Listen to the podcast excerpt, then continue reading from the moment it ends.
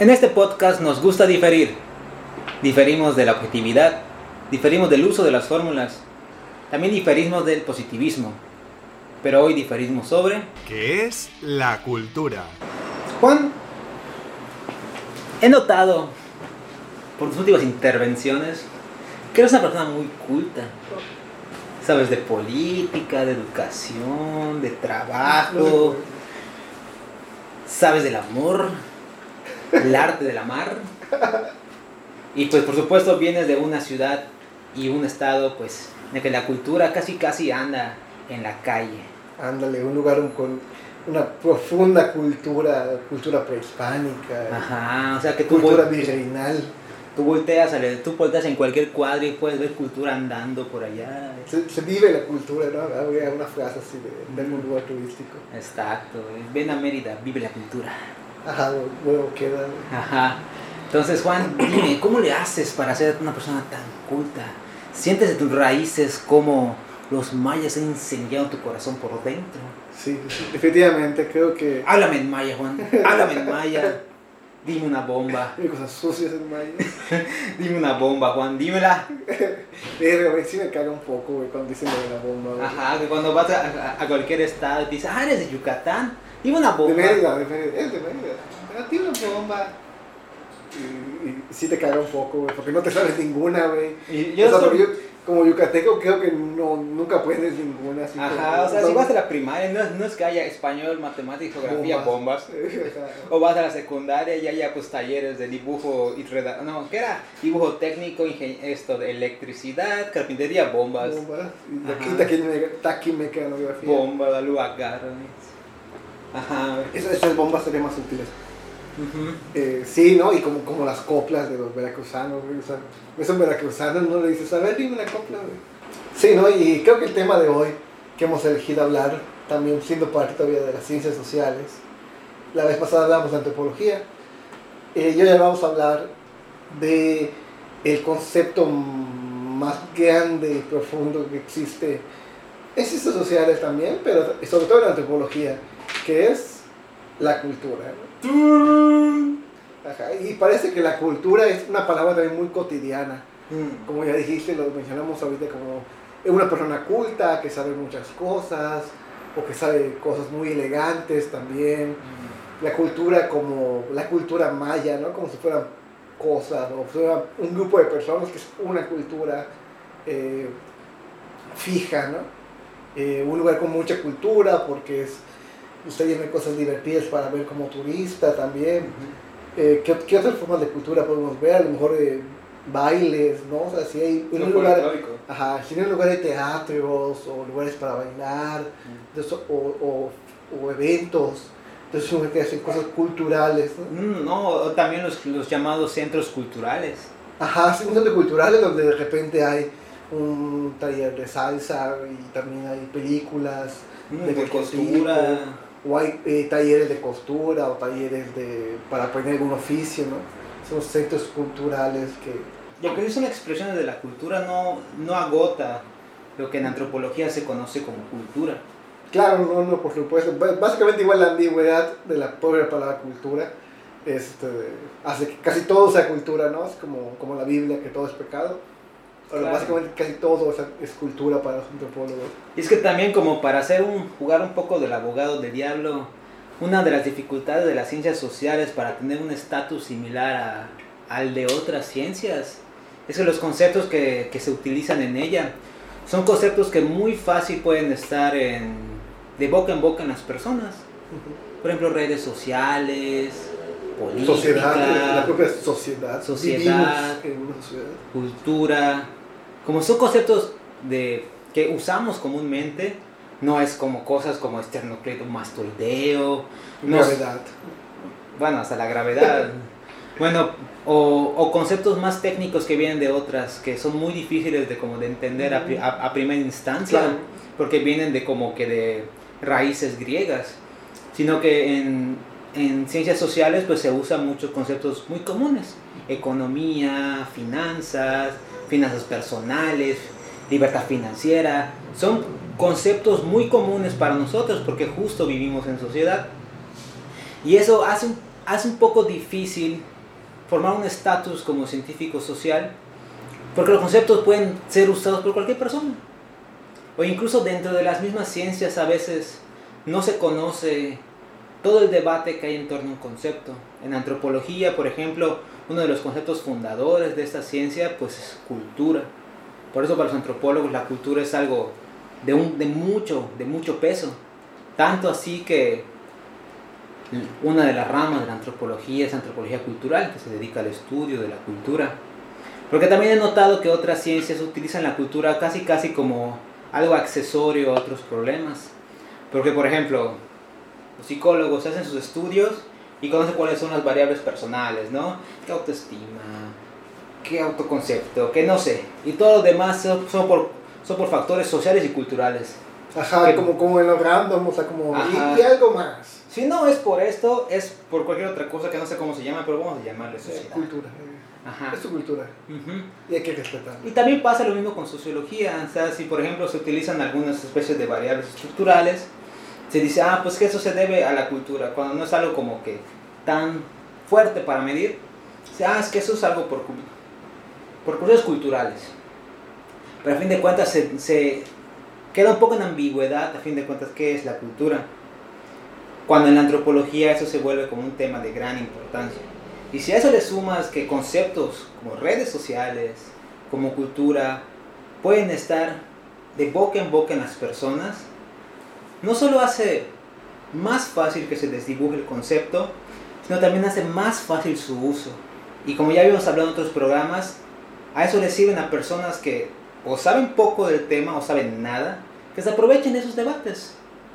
Personas como estos coaches que hay, o esos opinólogos de pues información digamos especializada, pueden fácilmente agarrar conceptos como la cultura y usarla de una forma pues que no está bien empleada como concepto. Claro, para justificar ciertas acciones o para justificar ciertas, ciertas inacciones.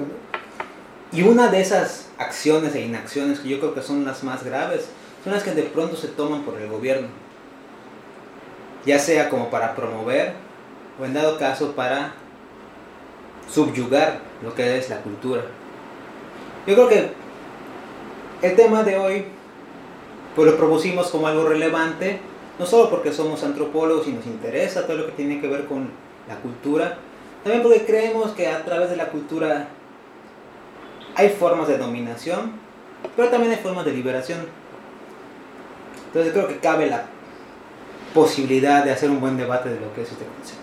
Sí, yo creo que igual podemos ahora retomar un viejo texto y metiéndonos un poco a la academia de un profesor que tuvimos en la facultad, el buen Esteban Kreutz, ¿te acuerdas?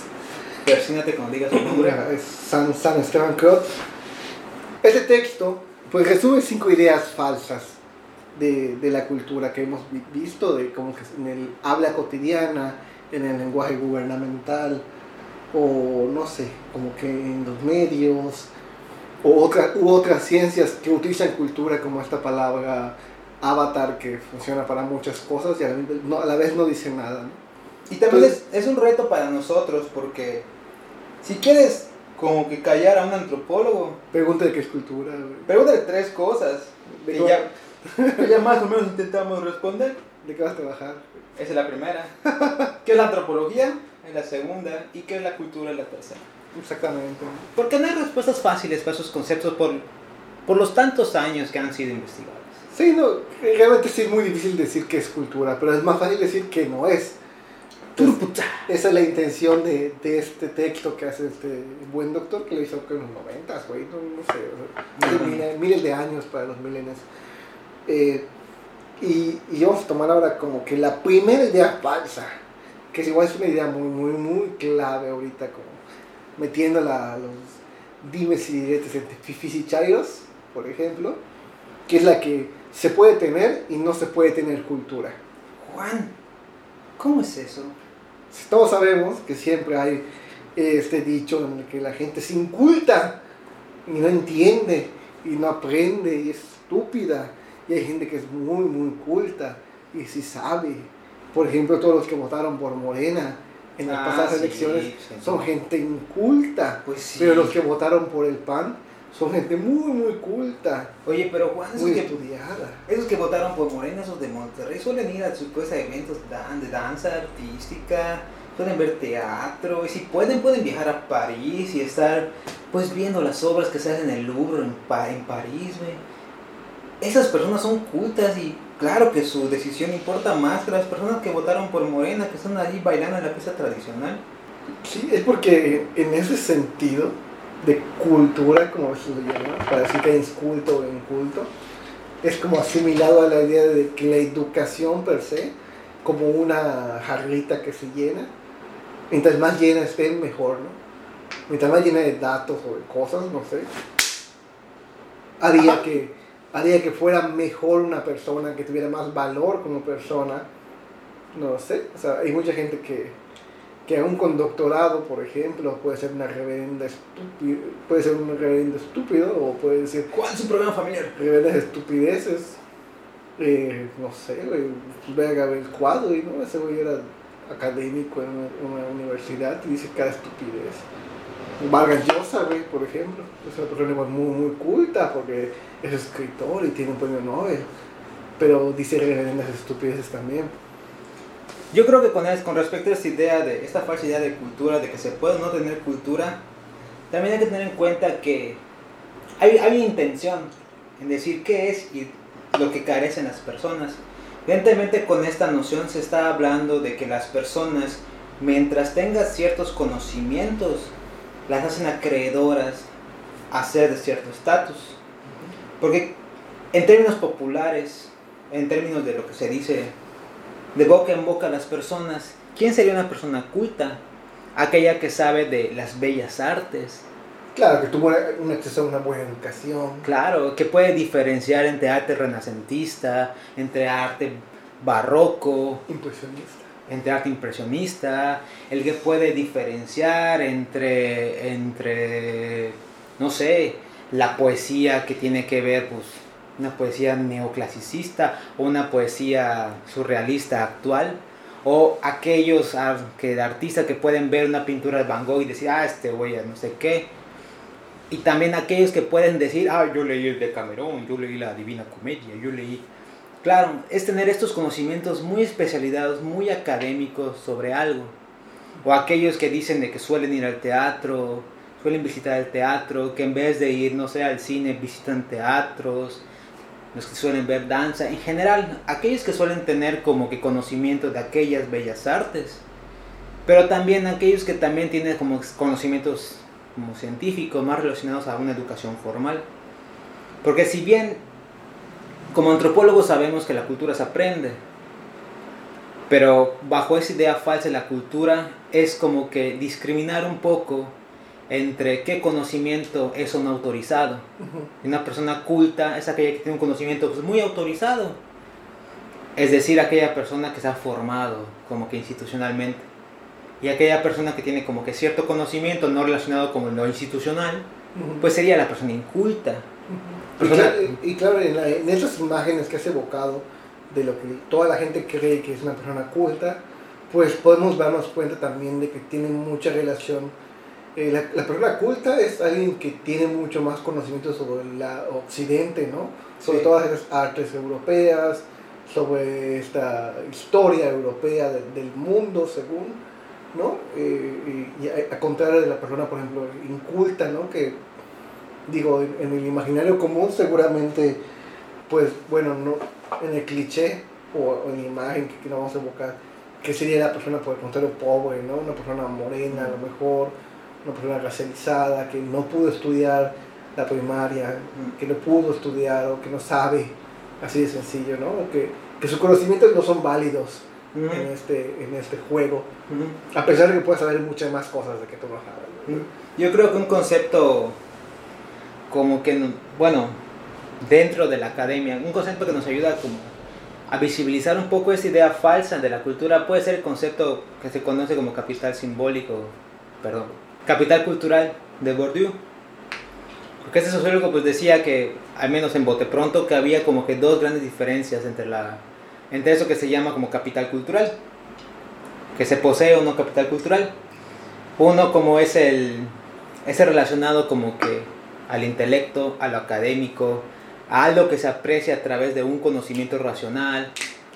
Y lo otro sería un conocimiento muy visceral, aquello que se siente, aquello que se deja para las pasiones, ¿no? Y entonces aquella persona culta sería esta persona que...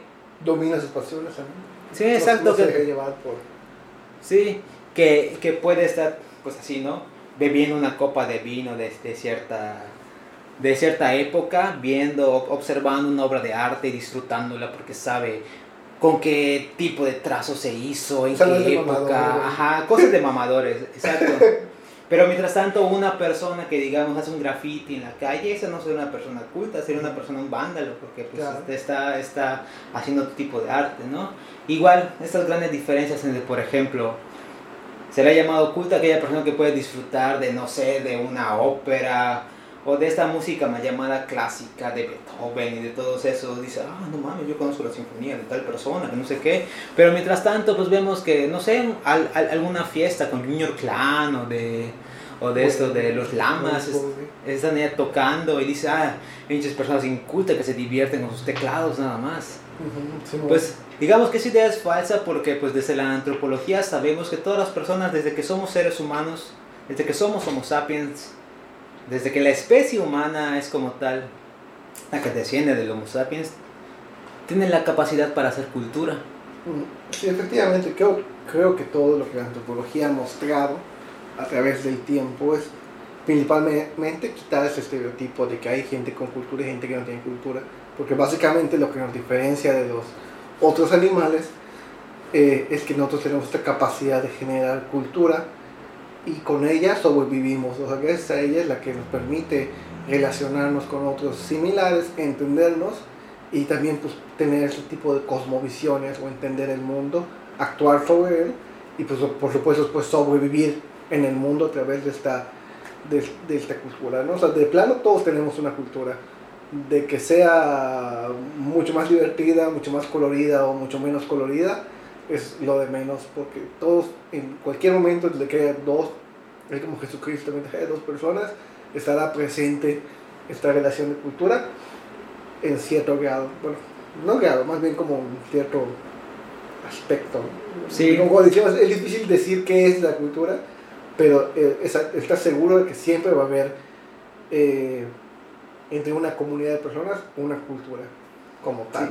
Y es por eso que también en la antropología se han hecho debates entre, entre lo que se conoce, como para complejizar más el análisis, entre la cultura hegemónica y la cultura popular.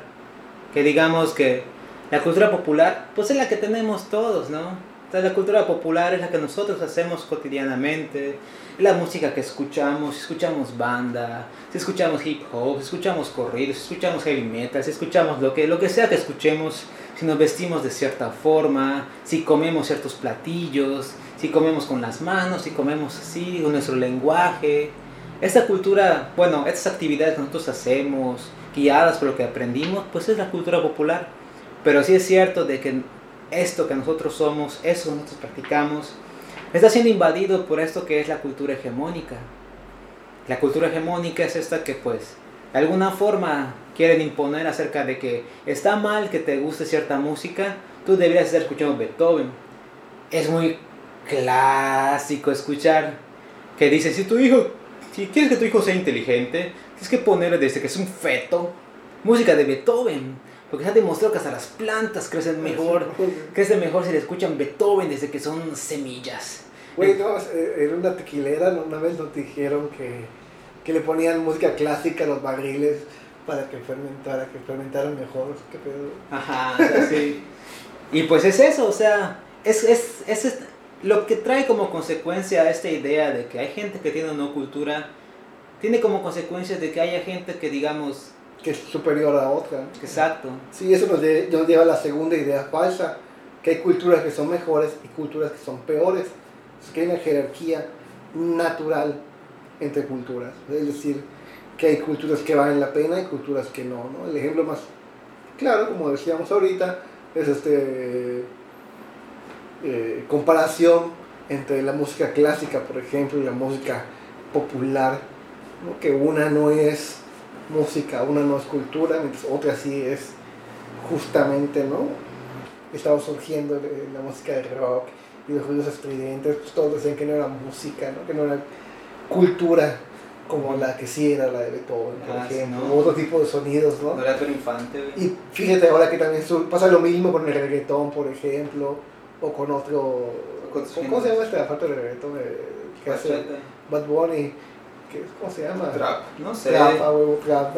Que eso no es música, ¿no? Pero el rock sí es música, el rock es cultura, ¿no? Los Beatles es cultura. Es la cosa que dicen los vatos metaleros con olor a humedad, ¿no? Que todavía queda, queda esperanza en el mundo cuando un chavito escucha ACDC, güey. Bueno, a mí sí me gusta. Haciendo esta también comparación. No, también a mí, güey, pero también no puedes decir, no puedes hasta, no puedes ningunear a un género musical que también tiene cierta historia, ¿no? Solamente porque no te gusta, porque crees que también representa a clases inferiores, Claro. a clases racializadas. Lo que habíamos dicho en algún, en algún otro capítulo, cuando hablamos de la ciudad de Mérida, es que aquí claramente hay una diferencia cultural y también hay, hay un ejercicio de discriminación racial, porque evidentemente aquí en Mérida hay que ser claros, hay- son racistas meridanos. No, no solo los meridanos con otras personas de otros estados, sino también los meridanos dentro de, de la ciudad de Mérida y también de- dentro del estado de Yucatán. Porque aquí se discrimina mucho a las personas que vienen de comunidades rurales o comunidades indígenas Claro. ya sea por su color de piel, ya sea por la forma en la que hablan, ya sea por los apellidos que tienen. Se les discrimina. ¿Por qué? Porque evidentemente es superior una persona que tiene un apellido español, que es clarita de color, que presume de que, ay, es que mi abuela fue 50% española y 50% árabe, libanés. Yo tengo un 45% del libanés y otro 5% de alemán. Porque, porque hay gente que quiere ser superior a otros. Y creo que, que otro ejemplo clarísimo a nivel mundial de qué pasa eso es Estados Unidos. Estados Unidos es un país de origen migrante.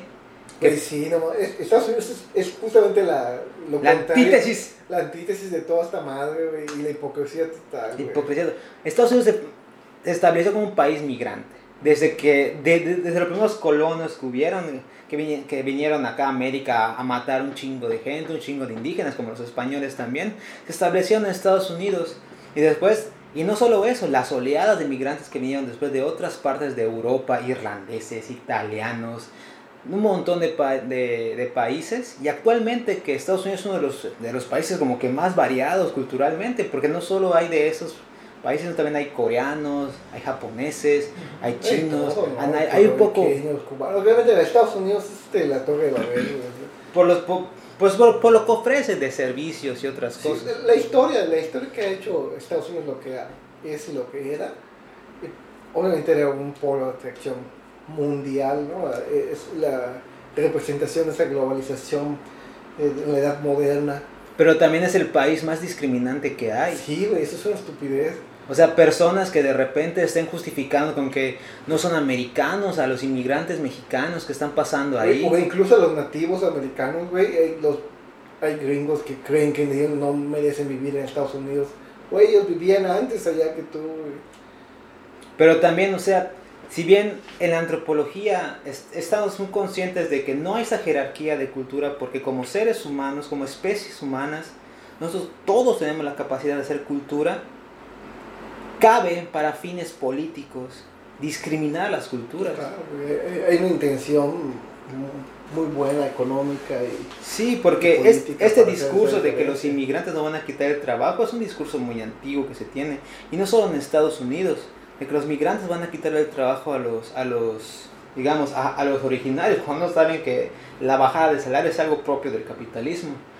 Pero también conviene porque seccionan a las personas. Los famosos guetos que se hicieron en Estados Unidos de puertorriqueños, de italianos, de personas afrodescendientes y que aún persisten esos guetos. Es una forma de discriminar a las personas. Se han generado cinturones de pobreza en Estados Unidos simplemente por color de piel, por la ascendencia que tienen. Y, y pues no mames, o sea, un país que se jacta de ser puta, súper libertario, súper igualitario, uno de los países más discriminantes. Como, como, como este, creo que hasta incluso lo mencionamos en los capítulos, esta escena clásica de que en, en Estados Unidos en los 60, más de los 60, que aún estaba este sentimiento de superación y, y progreso en esa época, se dividía el, el camión urbano. El transporte urbano estaba dividido. Los negros iban atrás y las personas blancas adelante. Si una persona afrodescendiente lo que hacía era sentarse al lado de un- una persona, digamos, blanca, era algo casi ilegal. No era ilegal. No Pero era- legal, creo, ¿no? Nah, en eso sí no sé. Sí, porque al final a esta chica, la que se sienta adelante, güey, sí le llevan presa, güey. Mm, Y cuando todos hacen el, el- el evento de meterse al restaurante, sentarse y pedir que los atiendan, también se lo llevan presos, o sea, bajo un argumento legal. Porque yo creo que en ese momento sí existía algo, eh, el papel. O en los 60 cuando la revista Times sacó una fotografía de personas afrodescendientes como gritando una protesta que se hizo y se les atribuyó como animales o salvajes. Todavía en los años 60 del siglo pasado, cuando ya creíamos que éramos una civilización muy avanzada, se empezó a discriminar a las personas simplemente por su color de piel. O esos estudios clásicos que se hicieron en, en educación, cuando descubrieron de que comparando como que re- resultados de coeficiente intelectual entre una escuela de personas blancas y una escuela de personas afrodescendientes, descubrieron que eran las últimas que tenían peor rendimiento. ¿Cuál fue la conclusión? Por lo tanto, es su raza lo que los vuelve estúpidos. Y no se preguntaron si eran por las condiciones educativas Claro. que habían, ni, ni de la infraestructura, ni de las capacidades de los maestros o del apoyo que daban, no. Esa justificación tan fácil puede decir, ah, pues porque son negros. Pues sí, sí. es lo mismo que aplica, y, y fíjate estamos hablando de algo antiguo, pero todavía aplicaría hoy por hoy, güey. Yo creo que sí hay eh, los exámenes que hacen ahorita de, para medir la inteligencia y el aprovechamiento, no sé cómo, no sé cómo se llaman ahorita, güey, cuando yo estaba... Ni yo, pero existían, que a todos los de secundaria les ponían un examen, Ah, ¿no? sí, Y- cierto. Y así se medía el aprovechamiento y esas Mm. pendejadas, güey. Entonces no es lo mismo que le hagas un examen a un chavillo de CUM que tiene sus cinco comidas diarias, güey, acceso a un chingo de recursos. Y que se le hagas un chavillo en el medio del pueblo que apenas sabe leer, apenas tiene recursos. No, y deja que eso. tiene que preocuparse por saber si va a comer en el día, güey. Y se puede decir fácilmente, bueno, los chavos de la ciudad del norte de Mérida son muy inteligentes, pero los del pueblo, los que viven en los pueblos, pues son tontos, porque seguramente pues es su cultura, ¿no? Es parte de No su quieren desarrollar. Es, es parte de su cultura ser atrasados. Uno, uno se le da todo y pues no, no quiere, ¿no? Por supuesto, o sea, en las, en las escuelas privadas de acá, pues hay el varo. Primero porque es un negocio y segundo porque hay el varo, pues está contratando precariamente a profesores. Mientras que las escuelas que están al interior del estado, en las zonas rurales, pues, pues son personas también precarizadas que son pagadas por el gobierno, un gobierno que, que, que los quiere explotar y que no da los recursos suficientes para que esas personas tengan la mejor educación. Pero la conclusión muy obvia, digamos, sería, claro, pues es porque son indígenas. Claro, es su cultura, ¿no? Pues Como sí. Naturalmente están hechos menos capaces que, Pues sí. que, que, los blancos, ¿no? Y- diríamos. Y recordarás este pasaje muy sucio de la antropología latinoamericana a principios del siglo pasado, cuando se, cuando se hizo una hipótesis de que, de que digamos, la imbecilidad, im- imbecilidad, No, imbecilidad. imbecilidad, ¿no? Bueno, que las Invencibilidad. Uf. Que digamos que ciertos aspectos negativos asociados a los indígenas eran propios de su cultura por ser indígenas. Si eran alcohólicos, si eran flojos, si eran atrasados como de conocimiento y demás, eran justo porque era parte de su ADN, de su sangre, de ser indígenas. Creo que en Perú fue cuando ese desarrollo indigenista que hubo en ese país, que lo que hicieron para solucionar eso fue un- pues una especie de laboratorio de eugenesia. Ah, sí, sí, sí, fue, fue, fue- en Perú, fue en eh, Centroamérica en general, Guatemala, Nicaragua. En varios países que, que llevaban a, a cabo esta, esta idea indigenista, pero justo más o menos por ahí de 1920, por allá, cuando decidieron pues decir, pues si la cultura de esas personas es lo negativo, pues lo que vamos a hacer es un, un trabajo de eugenesia, que es esto de importar casi casi personas, hombres blancos, fornidos, arios, que provienen de países como Alemania, de países como Inglaterra, pues para que se reproduzcan con las mujeres indígenas. Así las siguientes generaciones van a ser así arios, blancos. Y poco a poco, cuando tengamos más gente blanca, vamos a acabar con la imbecilidad que, que está asolando la región latinoamericana. Ah, bueno, yo, yo, yo mencionaba otra, que, que sí en Perú, aparte de esos esfuerzos de, de limpiar la raza con, con genes buenos, Blanca. también hubo un esfuerzo para esterilizar mujeres Ah, sí. indígenas con la, con la idea también de que ya no se reproduzcan los Sí. indígenas y, y para hacer este pues para ayudarlos pues no Entonces, Sí. el- a lo que lleva a la, la idea de tener culturas altas y bajas culturas superiores e inferiores es a, a esta naturalización de la dominación no entonces como son muy tontos o son muy incapaces nosotros las clases altas los los que sí tenemos cultura pues tenemos la obligación moral de ayudarlos y pues guiarlos, ¿no? O sea, es, es lo que decíamos, mucha gente defendiendo las haciendas, que pues como el indio era propenso a ser borracho y flojo, pues los, realmente los hacendados estaban ayudándolos, dándoles una vida digna, llevándolos por el camino de Dios, no estaban, de- no estaban dominándolos ni siquiera, ni aprovechándose de ellos ni de su trabajo, sino que estaban ayudándolos, ¿no? Así como Y solo para hacer una comparación, estas mismas ideas que se tenían antiguamente, se tienen antiguamente, tienen ahora. Recordarán es en, en, la, en la conquista española sobre América, pues llegaron los frailes acá y vieron a las personas que vivían en un Edén, en un paraíso, pero no conocían a Dios, por lo tanto eran pecadores y casi casi animales. Entonces vamos a llevarle con espada y fuego lo que es la palabra de Dios. Y entonces en su evangelización mataron un montón de personas porque creyeron que no eran humanos, creyeron que eran animales por carecer de esta cultura relacionada con Dios. No se muy lejos que los panistas después hacen la voz con que ah, los pobres han tenido muchos hijos. Son pobres porque son tontos, porque solo se están reproduciendo como pobres, no tienen trabajo, no quieren desarrollarse, no hacen empresas, no son emprendedores, no son pepes y tonios, solo se están reproduciendo y reproduciendo y reproduciendo, son unos tontos. Hay que llevar y esterilizar, como después han, han habido casos de mujeres que de mujeres, hay casos de mujeres que han reportado que van al médico y las esterilizan o las quieren es- esterilizar sin su compromiso y su consentimiento. consentimiento. Sí, no. Ahorita, ahorita, no fue hace 50 años ni siquiera, es cosas de hace pocos años. Mujeres indígenas que están llenas de hospitales por otra razón y entonces las quieren esterilizar porque no tengan más hijos. Y como que la están en favor, ¿no? O sea, ¿y por qué? O sea, no manches. ¿Y por qué no van a hacerlo justo también con las montón de familias libanesas que tienen un chingo de hijos? O sea, ¿por qué no van? a- 10 hijos, güey. Como tienen un chingo de lana, pues les vale verga, ¿no? O con los menonitas que también se reproducen un montón. Pero ¿por qué no? No, sí está bien. Y después esta, esa idea malograda de que son los pobres los que se reproducen más, que por ser pobres no tienen los conocimientos que sí tenemos nosotros citadinos Ujú. para poder ser como nosotros. Entonces, una de las consecuencias de esa idea falsa de lo que es ser cultura es que hay culturas que no valen la pena, hay culturas que sí valen la pena. Cuando se vaya a acabar el mundo, ¿a quiénes vamos a salvar? A los que tienen cultura chida. Ajá, los blancos. Ajá, que evidentemente son los ricos, los blancos, los que están explotando esa gente. qué que- casualidad también, ¿no? Qué casualidad que sean los Ajá, explotadores. que sean la gente más, más beneficiada económicamente, los que sí tienen cultura y que sí saben de la vida. ¿no? Ah, poco a poco estamos llegando al meollo. Y creo que eso nos lleva también ahora a acercarnos también, hemos hablado un poquito ya de esta diferenciación entre los que valen la pena y los que no, para acercarnos a una tercera idea falsa sobre la cultura. Que- Rudy, punto número 3. Ah, güey, ah, pinche referencia para viejos. Me siento viejo. Que hay culturas puras y hay culturas que son mezcladas. Mm. Hay razas puras y hay razas mestizas. Clásico el güey que dice, ah, que mi abuelo era esta sí. Güey, no mames, todavía que acabamos de pasar la, la independencia, ¿no? Mm, Para el día que hagamos esta madre, güey.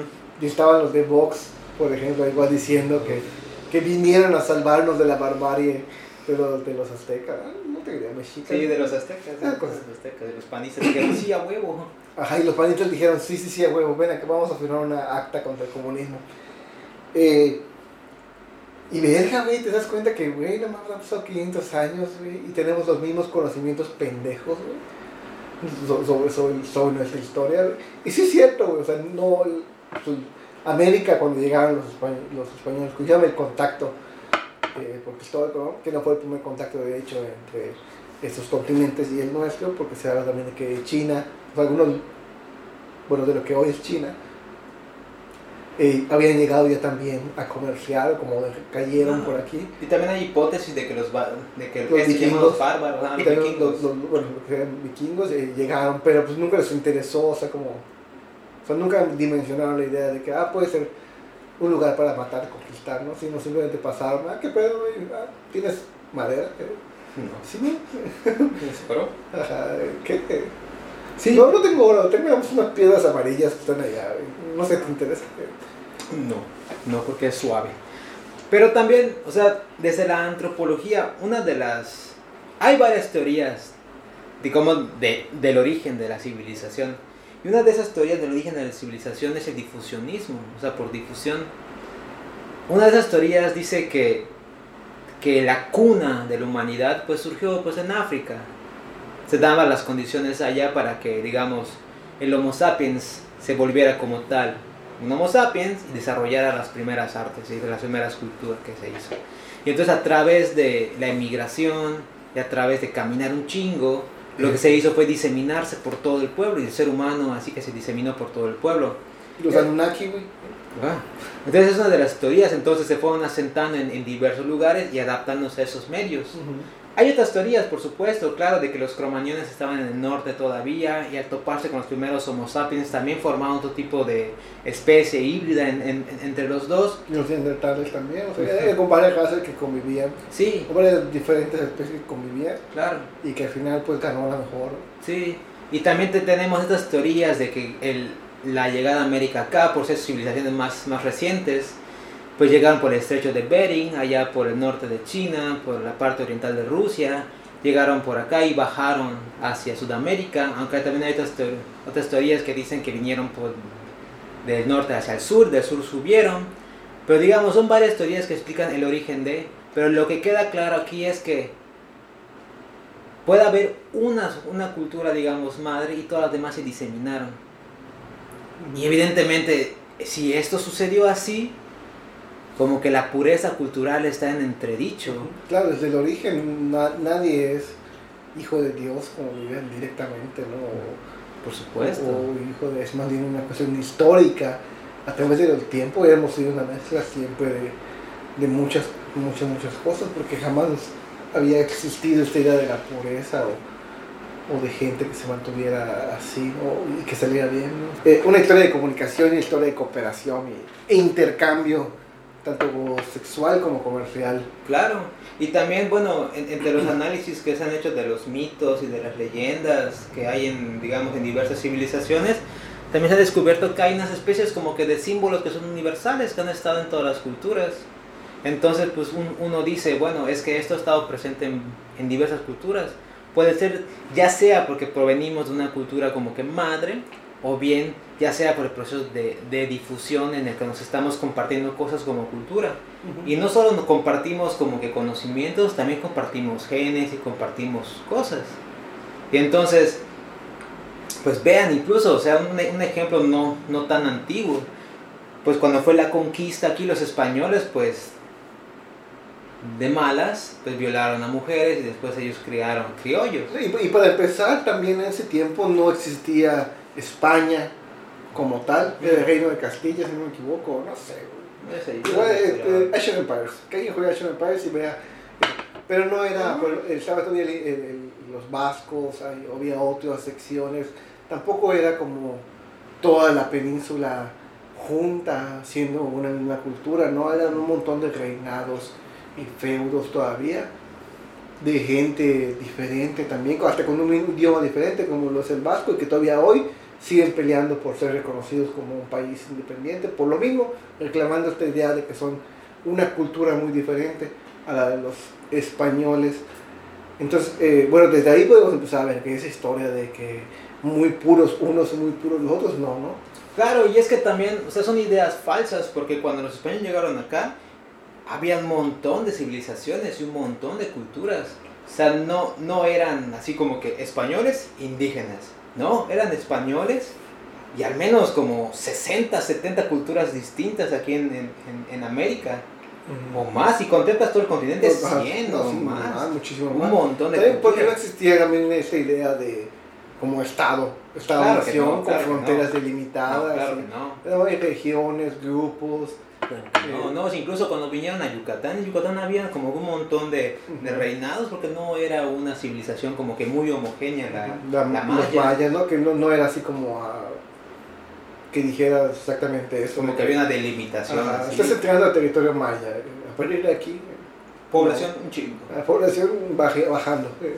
bajando, en decadencia. Ajá, ¿no? y, y los mismos restos, restos arqueológicos, eh, digo, no, no es mi especialidad, pero sí se escuché un poquillo, que también las mismas, este, de- dependiendo del tiempo eh, en el que se construyeron, tienen ciertas influencias, ¿no? Y ves cosas aztecas con cosas mayas, o cosas de, de otros lados con, también con cierta influencia en detalles que se pueden encontrar, porque existía esta comunicación y colaboración a buenas o a malas, ¿no? Pero nos habla siempre de que había pues intercambio, ¿no? Y yo me, me imagino muy difícil que hayan sido muy puristas y de, ah, no, tú no te metes con, conmigo, ¿no? No, no, no hagamos cositas malas Mm. entre nosotros, ¿no? O sea, es muy difícil identificar tanto, y no solo con, con aspectos como culturales, como le- les hemos dicho, sino también como con aspectos biológicos a través del ADN, o incluso a través de rasgos físicos del cuerpo humano, cuando una cultura es pura o no. Porque la mezcla es parte del ser humano. Nos hemos mezclado, ya sea de- en conocimiento, ya sea físicamente. Por lo tanto, es muy ideal decir que se puede hacer una especie de trazo, de corte, de grado, de gradiente, para decir qué es puro y qué no es puro. Claro, ahorita le hemos llamado más al, al ramo de lo biológico, ¿no? Pero eso, el ramo biológico eh, te demuestra de una vez que no existe esta, eh, Por esta supuesto que pureza, no. ¿no? Por supuesto que no. No hay esto, pero regresamos a lo mismo.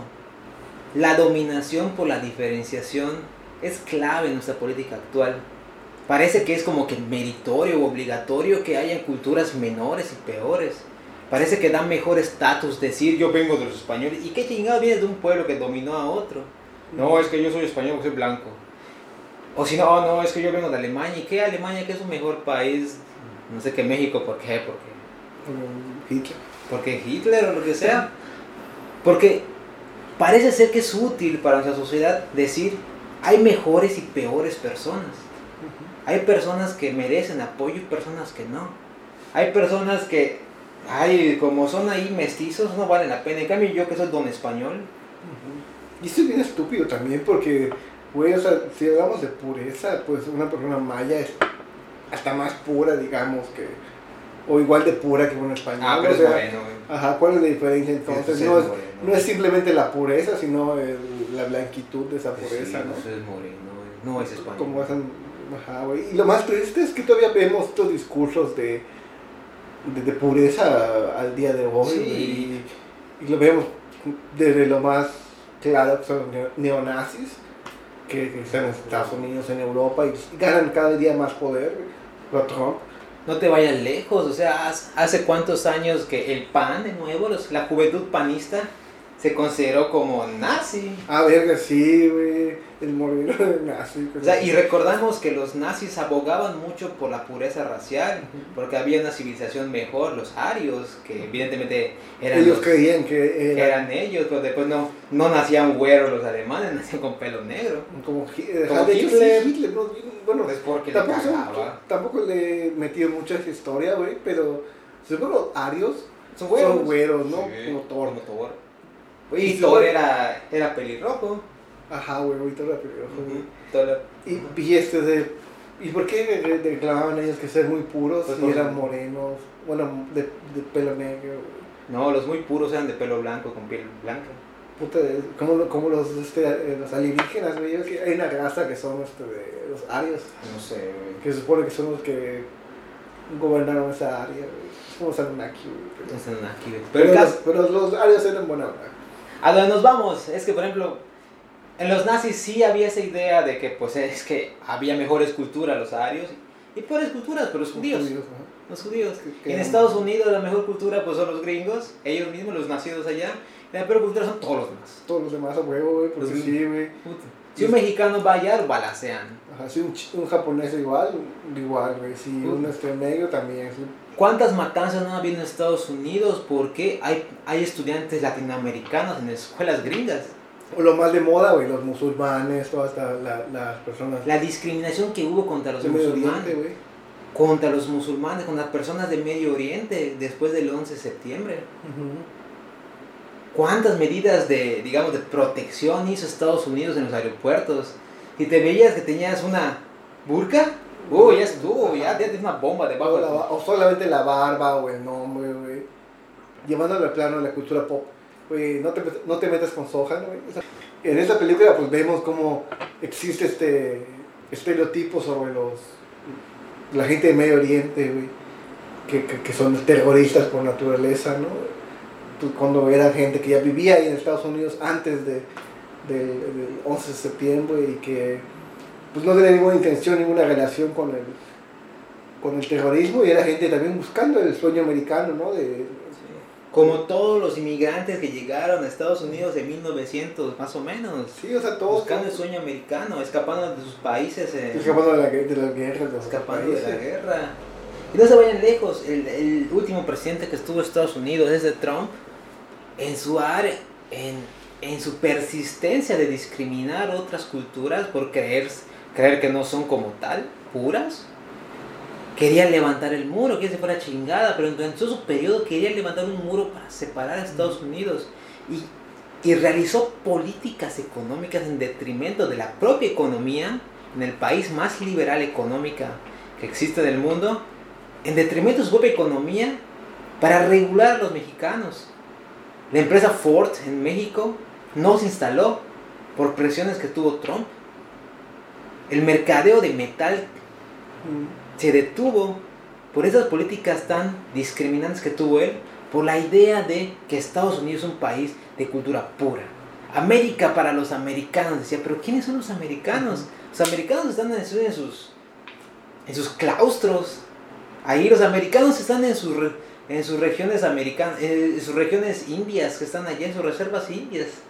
Sí, ellos eran al final los más americanos, viendo el- pensando que americanos es de Estados Unidos nada más. Pero es que es útil para una política tan discriminante como la que tenemos actualmente en el mundo hacer esa jerarquía entre culturas puras y las impuras. Lo mi- Lo mismo hizo Voldemort, muchachos, no lo olviden. Sangre sucia, sangre pura. Ajá, básicamente, o sea, justamente es este.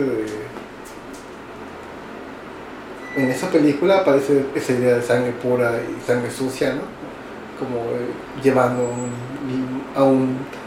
¿Cómo se dice usted? Metáfora.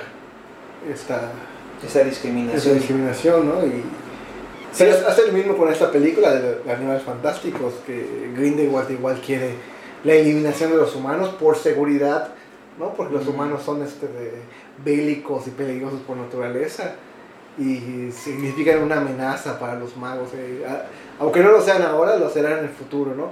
Y es esta igual como de fascista que, que, que sale de esos libros para jóvenes.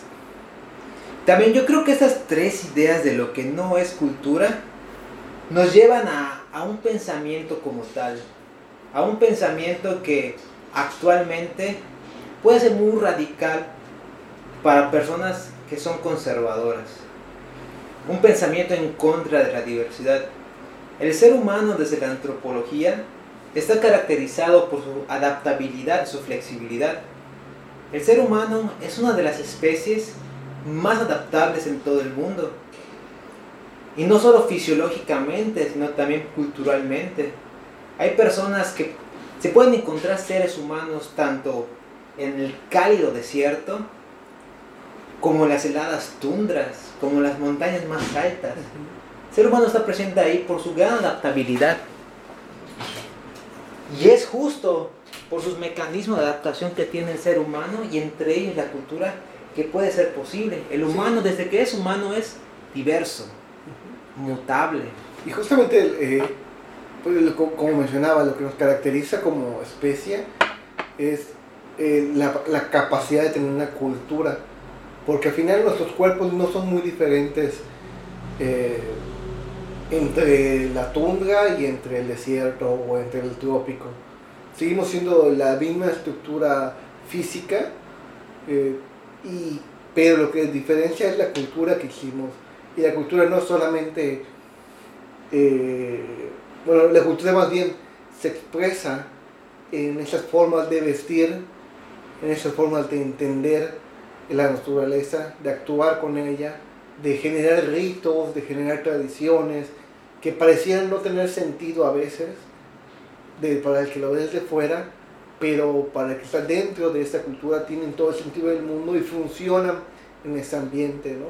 Y que también la cultura permite desarrollar ciertas capacidades humanas para diferenciar cosas y saber cosas del entorno que les permitieron y que han permitido pues este, sobrevivir a tanto tiempo, ¿no? Una cosa muy clásica de antropología, por ejemplo, es, de, no me acuerdo exactamente cuál, pero los, que, los esquimales, los esquimales, que no, no, son esquimales, tienen otro nombre, Inuit, si no me equivoco, como su verdadero nombre, eh, que pueden diferenciar colores diferentes de la nieve. 10 tonos de nieve. diferentes tonos de nieve y que cada uno significa algo diferente y eso es parte de, una, de su cultura y que les permitió pues justamente sobrevivir Sí, y es que en un ambiente pues tan hostil como es pues, la nieve, la, el, círculo polar ártico, es este de, eso es como que la cultura es lo, lo más interesante, lo más importante de, de, rescatar de la diversidad, que la diversidad no está ahí porque,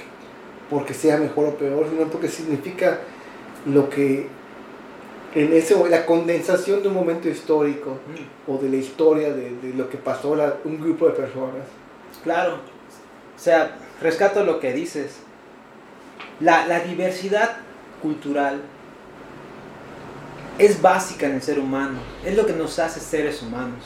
Si tenemos la capacidad de hacer cultura y de adaptarnos a los medios que estamos inscritos, ya sea por los medios pues, naturales o de ecosistemas, nos adaptamos de forma distinta y generamos cultura distinta.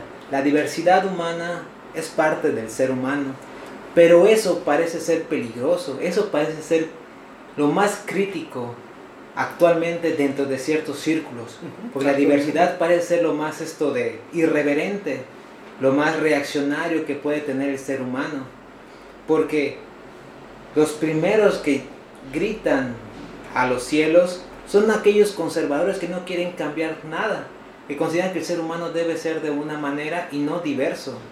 Cuando se reclaman por derechos de las mujeres, cuando se reclaman por una equidad entre los derechos de personas LGBT, cuando se reclama el, el, derecho a casarse entre personas del mismo sexo, cuando se reclama el derecho a adoptar, cuando se reclama el derecho de muchas otras cosas que hay y la gente, gente de ciertos siglos dice no, porque el humano no es así, no, porque eso no es así, no, porque eso no es asado. O porque va contra la naturaleza. Es una, la mayor mamada. Justo es ir en contra de esto, de la diversidad, y la diversidad de la antropología es parte circunstancial. Lo natural en el ser humano es ser diverso, es generar culturas diversas. Y parece que eso es lo peligroso, porque parece que en ciertos círculos el ánimo, lo que motiva a ciertos círculos conservadores, pues es dominar, es crear gente igual, gente que pueda pensar similar, justo para que compren productos, haciendo una referencia a, este libro de, de, este, de George Orwell de 1984, justo es esto, es hacer a las personas que piensen, es más útil al sistema que haya masas de personas que piensen más o menos igual, porque eso es más fácil de controlar, más fácil de prever los cambios, conocer las acciones, también vender. Vender. A la Coca-Cola le sirve que todo mundo consuma Coca-Cola, que desplace sus bebidas tradicionales, que desplace sus bebidas de antaño que hayan tomado y que tome Coca-Cola. También a las tiendas de ropa les beneficia más que se desplacen las vestimentas tradicionales, que se desplacen las vestimentas que ellos tienen, para que compren ropa de ciertas pues, cadenas comerciales grandes. Ropa que principalmente es desechable, ¿no? Ropa que no significa nada, ropa que no tiene ningún tipo de colección y que cada temporada debes cambiar, Por supuesto. Y parecería que ahorita la, la diversidad es más reaccionario que hay. La diversidad es esto que hay que acallar ya sea legalmente o no, pero es esto que hay que callar, porque hay círculos de personas que quieren negar la diversidad humana. Y no hay prueba antropológica que se haya dado ahorita para decir que el ser humano tiene dos géneros, que el ser humano tiene dos preferencias sexuales, que, en el ser humano no haya homosexualidad, que en el ser humano no haya diversidad de familia, que en el ser humano se necesita tener solo un padre. Hay civilizaciones que han, han tenido un montón de padres. Hay civilizaciones que ni siquiera los niños no han tenido un papá, sino que el papá es el tío y el papá simplemente está ya simplemente como símbolo de, no sé, de adoración o no, no sé qué. Pero el caso es que la diversidad parece tan difícil para ciertas personas, tan difícil para cierto grupo político, que lo más fácil es acallar esa diversidad. Sí, y eso nos lleva, por ejemplo, a otro de los puntos, bueno, nos lleva a los últimos dos puntos de lo que no es la cultura según este texto. Y por ejemplo, eh, uno, otro punto sería que la cultura no es parte o responsabilidad del Estado, que no es algo que viene dado desde el Estado. Y justamente esta idea de tener una cultura nacional, una cultura, o, decir que si somos mexicanos, por ejemplo, eh, y, al mismo tiempo negar la, diversidad por parte de las naciones, y nos damos cuenta que en general, pues todas las demás, o lo que nos homogeniza como culturas nacionales, es el consumo o el derecho que nos dan a consumir simplemente, ¿no?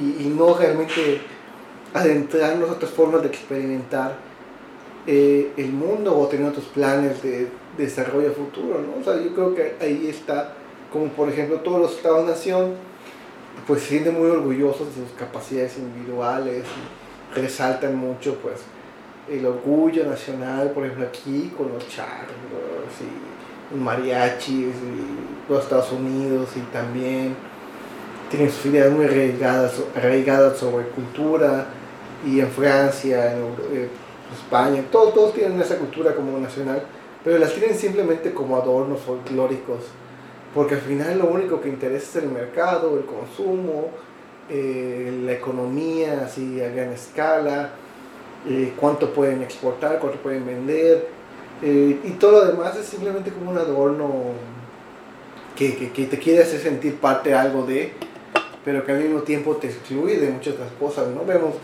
si, bueno, vemos los mismos patrones de pobreza, de exclusión, de, desigualdad en todos los países básicamente del mundo.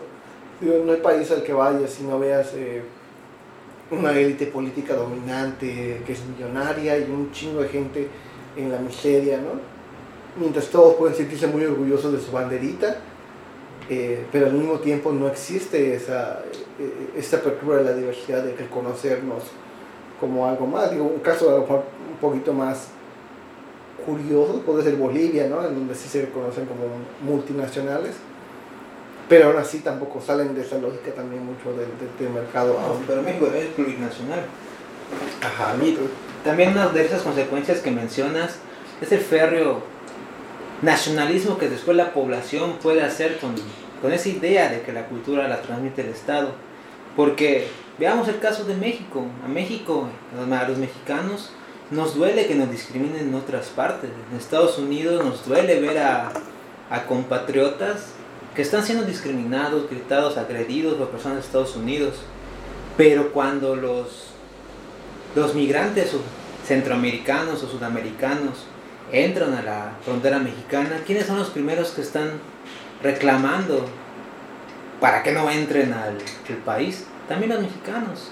Claro, y, bajo los mismos pretextos que hemos dicho antes. Nos van a quitar el trabajo, van a llevarse a nuestras mujeres, todos esos conceptos que son falsos.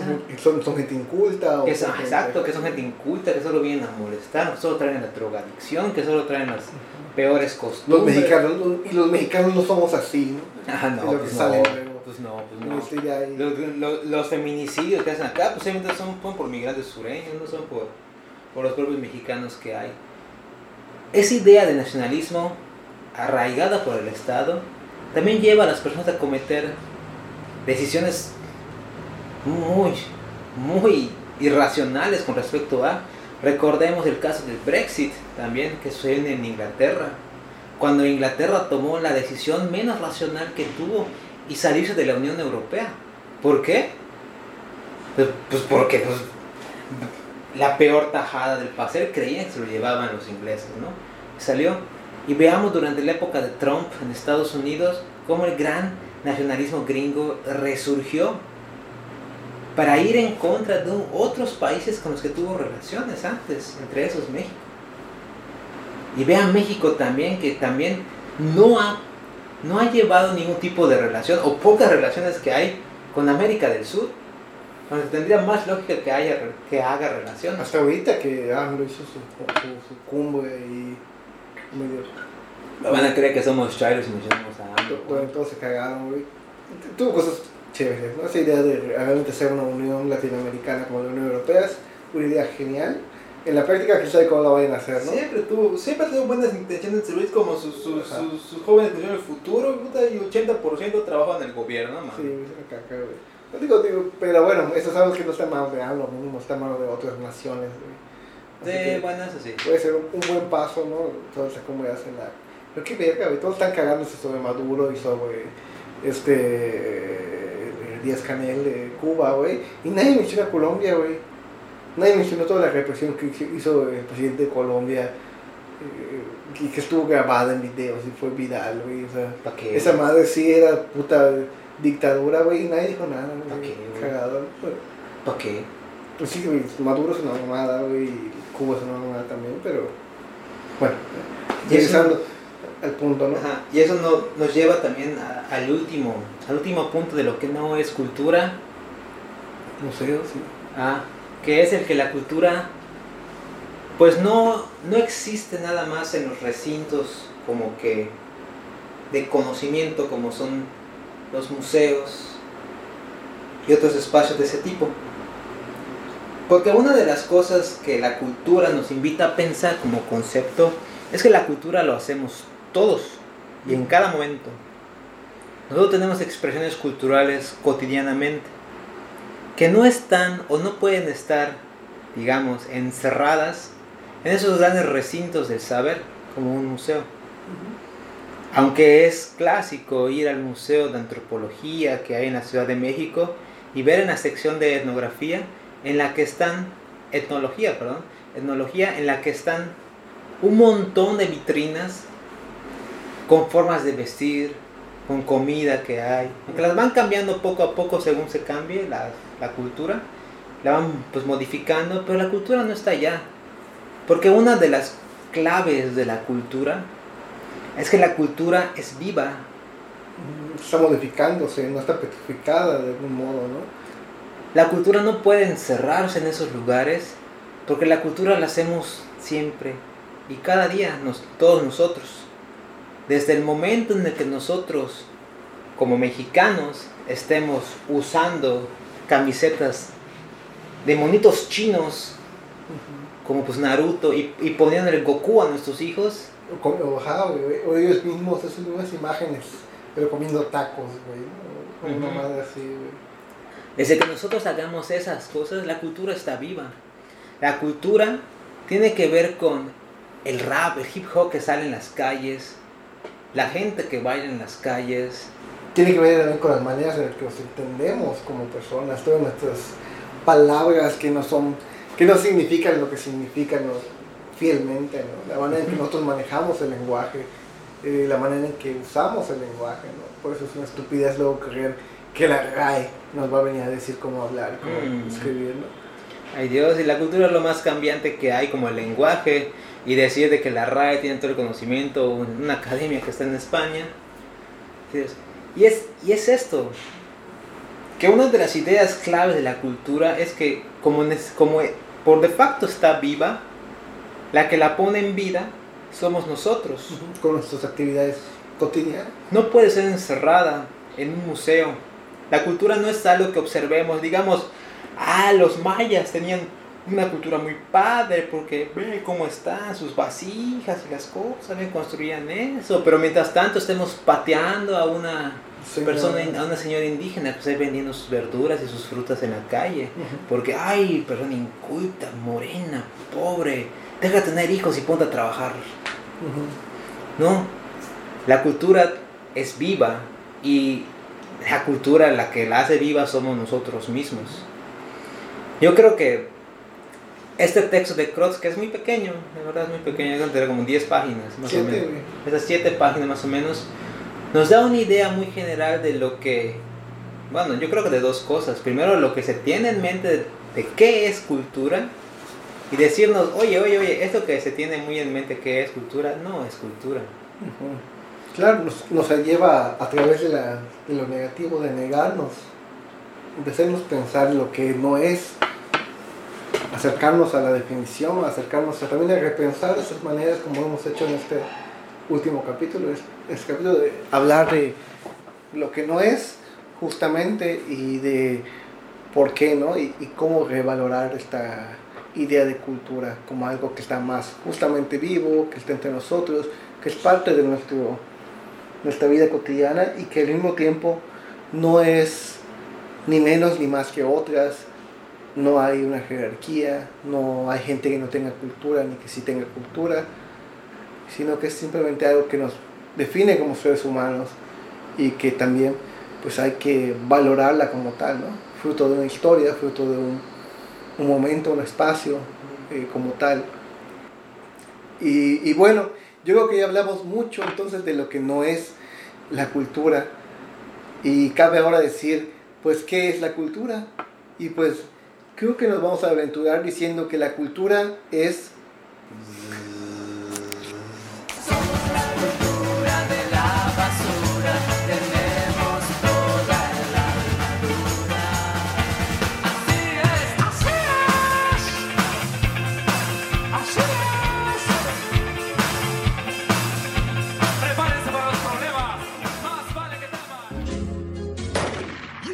crazy music, dude. God.